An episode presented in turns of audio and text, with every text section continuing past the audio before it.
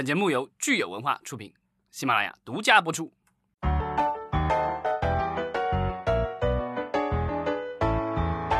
欢迎大家收听新一期的《影视观察》，我是老张。大家好，我是石溪。今天是四月二十一号，星期二。老张主播的金句出现了，有有听友给我们留言，点出了老张的金句，就是大家可以去看一本书，书名我忘了。啊，这个我深深的道歉啊，这个这个是我的这个工作的疏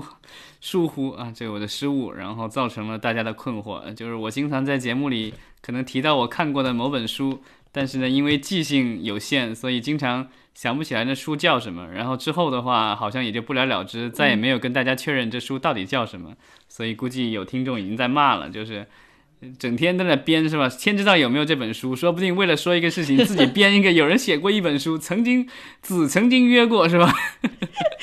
以后你如果再说这种话，我会当时就提醒你的。对，以后我要提了的话，就是节目里想不起来没关系，我们这个留在我们的这个呃留言区，然后大家可以看得到，好吧？好，那我们今天来聊国内的电视剧，有新的消息出来。对，就是上周我们的广电总局呃发了一个通知，通知说这个第三十二届中国电视剧飞天奖的评奖工作即将开始。然后呢，里面有有一段这个描述呢，就是让这个很多的这个我们的剧迷们兴奋不已，就是说以后网剧也可以参与飞天奖的评选了。对，他说的是说是在。全国性重点视频网站首播的这个剧能够参参与这个飞天奖。那飞天奖的话，是咱们那个就是政府办的一个，这这应该是国内算是最高等级之一的这个呃电视剧这方面的奖项。那之前的话，就是我们的网剧其实一直跟这个无缘。那这一次的这个就是通知出来了以后，就是很多的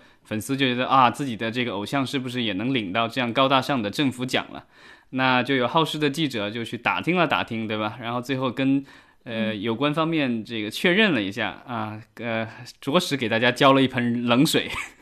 嗯，就是其实说这个网剧还是有条件的网剧，不是什么网剧都可以去参选。它的这个前提就是说，因为之前其实咱们也聊过，呃，之前有一些电视剧的话，它可能申请它是按照电视剧立项的，但到后期的时候，因为政策的原因或是什么原因的话。政策或者题材的什么原因，然后呃无缘电视台，那它这时候可以转网播，这个之前是有出现过的，但他领的那个许可证的话，其实呃还是电视剧的这个许可证，所以咱们在那个片头会看到一个剧什么什么的，一般是呃一般是省级的这个广电单位批的，比如说在北京那就京什么什么什么，出现地名，然后是剧，然后一个编号，然后这个是这是他的这个就算是他的一个准生证。准生证，对这个年轻一点的朋友们可能已经不知道这是什么东西了，没关系。所以，对你刚才说的这个证，它是我们广电总局电视剧司它颁布的。那如果是这个就是网络剧或者是呃网大的话，那你其实是是去网络重点节目这个网站上去备份，其实它的这个平台也是不一样的。那最后拿到的这个许可证也不一样，就是。呃，我们的正常的这个电视剧的话，它拿到的是一个，就我刚才说的这个，有包括地名哪个省哪个市批的正经的电视剧的这个编号。那我们的这个就是重点网络节目这种网络剧网大的话，它其实是一个 V 打头的那个。如果大家注看的话，是一个 V 打头的一个一个编号一长串的。这个的话就是属于。呃，可以在网络上播，但是不能去电视台里播的一些节目。是，所以说回到咱们今年飞天奖的参选的规则，它其实说这个网剧，它也是要拿到电视剧的上映许可证的。就是你只有这个网剧的上映许可证，是也是没有办法参选的。所以可能《陈情令》是呃明确是不可不不能参选的，因为《陈情令》大家看它的片头只有这个网络的许可证。它这个有有点类似于是一个单通道，就是说你如果是以电视剧立项，然后以电视剧通过的话，那到时候你可以你的首播的平台你有两个选择，一个是在电视台首播，对，另外一个你可以选择在网络上首播，这都没有问题。但是如果你是以网剧的形式立项，然后也是以网剧的形式拿到了许可证的话，你是不可以在电视台里首播的，而且甚至你都不可以在电视台里播，因为你根本就没有那个资质。对，这跟电影其实差不多的道理，就是我们的院线电影是可以拿到网络平台播的，但是你如果只拿到了网大的许可证，你其实是没法进院线的。对，但是我们其实有一些网大也是按照这个正常的院线电影去立项去了做了审批，这都有，但是他可以选择在这个院线不上映，这都没有问题。之前其实我们我记得好像有一次节目里咱们聊到过，北京的话有电影院曾经受处罚，就是因为他们在呃电影院里面做了网大的首映，但那些网大的话是拿的网大的那个许可证，并没有这个我们的那龙标，所以呢那个其实是违反了咱们国家的这个相关规定的。是，呃，很有意思一点就是，我们之前反复聊过电视剧和网剧的审查，其实是希望是能够双轨，呃，合一，就是在审查标准上面，其实，嗯，呃，没有说差的特别多哈。但是纯网剧和电视剧，它仍然是有两个部门来审查的。我觉得现在这个网络剧的话，因为它的量还是挺大的，因为原来网络剧没那么多，现在网络剧特别大，特别大的量，然后现在网大也也都是在那儿审了，所以呢，其实。呃，他有可能一个部门可能忙不过来，所以他分两个部门也是情有可原的。现在短期内想要这个并轨的话，我觉得在人员配备上可能一时间还达不到，但也许长远来说有可能，因为这个东西就是不管你是在电视台里看还是在网络上看，它其实都是一个娱乐节目。那如果它的性质是一样的话，我觉得没有必要去做区分，因为咱们之前聊过，比如奥斯卡的话，它区分了这个就是网络电影和。呃，院线电影对吧？它这个是要做区分，因为电影它有这个属性。但是我们看艾美奖的话，它其实没有区分的，就是它评选，比如说最佳剧情类的节目奖的话，它既可以是网网剧，也可以是这个就是电视台的剧，都无所谓，这个都行。所以呢，我觉得将来就是咱们如果是要向前看的话，我觉得应该是审查标准要一样，将来评奖也应该是同台竞技，就不要再分说。我有这个证，你没那个证，所以你不能来跟我们一起玩这种事情。当然，因为飞天奖它现在并不是每年都颁，它是从零五年开始，就是隔年才颁发，所以可能比如今年二零二零年颁之后呢，那二零二二年，其实我觉得这个电视剧行业就发展是非常迅猛的，所以你不知道到后年再颁的时候，它可能又不得不有新的参选或者评选的规则出来，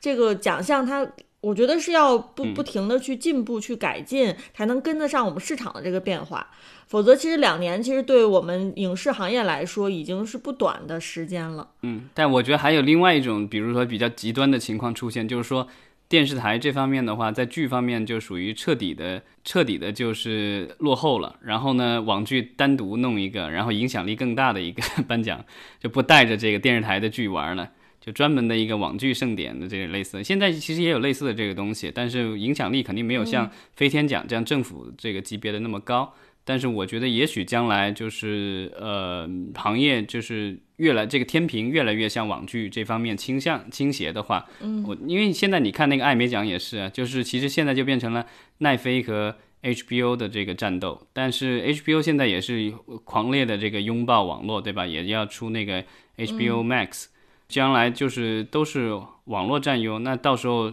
谁跟谁谁带谁玩还不好说呢。嗯，当然，在我们国内的话，可能你说的这种可能也不是那么容易实现，因为毕竟电视台其实是属于国有嘛。我们现在目前的主流的互联网平台其实还是民营的公司，所以未来到底这个电视剧到底是什么格局，可能我们还在呃有待观望吧。包括其实最近也有另外一个新闻引起了大家广。广泛的关注，就是我们的中国电视剧制作产业协会以及首都广播电视节目制作业协会发布了一份倡议书。对，这倡议书的名字其实很长，我也不知道他为什么要写那么长的一个名字，叫《关于厉行节约、共克时间、规范行业秩序的倡议书》。这个倡议书里面有几个数字，还是让大家有点。这个炸舌哈，一个就是说他希望电视剧的单集成本不高于四百万元，然后呢，摄制组人员的酬劳希望能够同步降低百分之三十。嗯，就是他是怎么得出这两个数的？你看他前面的这个，他说的是说目前各电视平台、视频网络平台。购片与自购片定制价格已下降百分之三十到百分之四十，它其实是说这个发行方已经把价格都已经降了，所以呢，你制作的话也得跟上，全部都得降。嗯，发行方降了之后，可能倒推回来，有一些这个设置的部门不得不要降薪，但是具体降多少，是不是一定是这个数？呃，可能就根据每部片子、每个项目或者是每个公司自己的情况去看了。对我，我一直以来是挺挺反对，就是做这种类似想要一刀切的这种规定啊，就必须是不能超过多少，必须也低于多少什么的。这个，尤其是这个倡议书里说了一件，我觉得就是属于拍脑袋写出来的一个东西啊。他说，根据国际惯例，一部电视剧、网络剧的编剧、导演和男女一号的主演的这个酬金，各自最高不得超过制作成本的百分之十。全体演员酬金不得超过制作成本的百分之四十。我就想知道他这个国际惯例是按照哪儿的国际惯例？我也在想，嗯，对啊，反正我是没听说过啊，这个我是没听说过。但我知道的是，就是你得看什么样的剧。通常来说，比如说美剧的话，剧情类的节目的话，drama 剧情类的节目，比如一个小时那种，它这个这个的一般演员的工资不会那么高。主角的话，低的可能几万美金一集，高的话可能几十万美金一集。这个是，呃，就是剧情类的。但是如果是这种情景喜剧的话，因为情景喜剧的这个场景非常简单，没有什么特效，主要是靠演员。那个的演员的薪酬的话，可能占的一集的比例，呃，可能会超过百分之五十，甚至到百分之八十都可能。是因为我记得当年这个 Friends 做到最后一季的时候，六个主演已经工资涨到了每一集一百二十万美元，是每个人一百二十万美元。整个一集的话是九百万美元左右的制作成本。那这六个人的薪水拿了七百二十万，你就想一下这个比例吧。那按照他的这个观，他说的这个这比例的话，这严重的这个比例失调。但是在情景喜剧界的话，一旦是这个情景喜剧变得长寿的话，演员的工资都是飞涨的。是美剧的这个薪水的话，每他是合同是一签，比如签个两三年或者多少年，然后每次续约的话还得涨。然后呢，演员还可以分到这个后期的一些分红或什么的。嗯，所以我其实觉得，如果一份倡议书，它如果为了达到它的最大的倡议的这个目的和效果的话，它里面的一定是要有理有利哈，能给出足够充分的倡议大家去这么做的理由。但是目前这个倡议书看起来，我觉得好像没有给出让我们觉得，哎，我们应该响应他这个倡议的这个特别强有力的理由来。所以我不知道他发表这个倡议书可能有其他的原。原因，比如说摆一个姿态，告诉大家说，哎，我们影视行业也是跟大家同舟共济。尤其是可能是在对于有一些普通的观众来说，大家说有的时候会觉得，哎，影视行业是不是呃演员拿的特别多，好像影视行业特别的浮华，好像就是每个人都是挣特别多的钱，或者是资本啊，是被资本热炒的一个行业。我觉得这个是。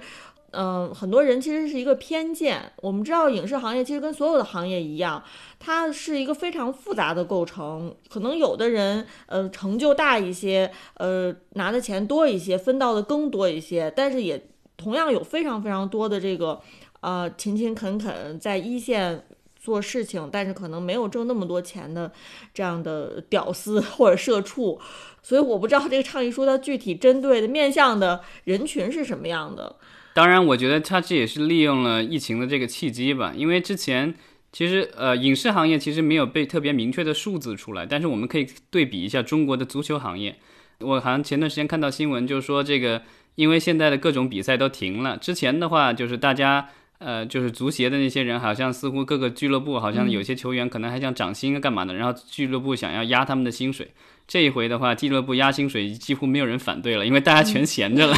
这个时候已经没有谈判的筹码了。那我觉得现在其实制作产业协会出来出一这样的一个倡议书，其实我觉得不管是导演还是演员还是摄制组的所有的工作人员都是弱弱势群体了，因为其实工作机会肯定没有原来那么多。然后。平台也压，制作单位也压，那他们就只能够是减少自己的酬劳，因为他们都是出卖劳力的人。嗯，你不管是导演还是演员还是编剧还是我们的摄制组、灯光、美术什么的，他们全部都是出卖自己的劳力的人。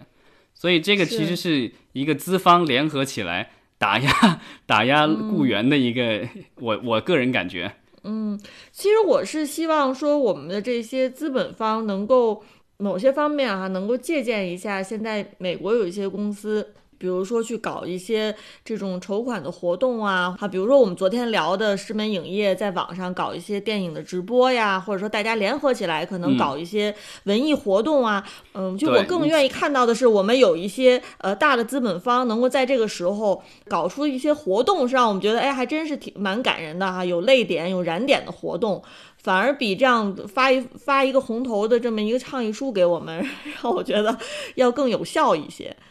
对，因为他写他写的这个是共克时间，但是你整通篇看下来，其实你发现他都是在要求别人怎么样，别人怎么样，但是他自己要做什么？就是说，这个行业协会的这些会员单位到底要做什么？我其实我我没有特别的明白。对，包括我们其实之前也聊过，说美国的行业协会他们。还出了一些相关的政策，比如说，呃，给大家一些补贴。欧洲和美国都有一些，对，都有一些，就是对对，是，就是让大家说去什么去学习，或者是怎么样。就是可能我们当时说的时候就觉得你可能也是杯水车薪，意义不是特别大。但是我觉得至少是一个态度，就是行业协会拿出一个态度，就是我愿意帮助你们去渡过难关。所以相比起来哈，我们这个行业协会出的这个倡议书是让人有点匪夷所思了。这个我感觉就是我话就撂这儿，你干还是不干？这是我的感觉。对，那我们就看看后续吧，看看我们这个行业渡冰川时代都怎么渡过去。反正我们是用这种每天跟大家一起分享新闻的方式共克时间。嗯，那也希望大家能够继续支持我们。对，然后这个我觉得这个倡议书，我觉得咱们可以把那个链接。呃，放在那个咱们的这这个这一期这儿，然后大家可以看一下，然后自由发表一下意见。没错，好，那我们今天就先聊到这儿，感谢大家，明天再见，再见。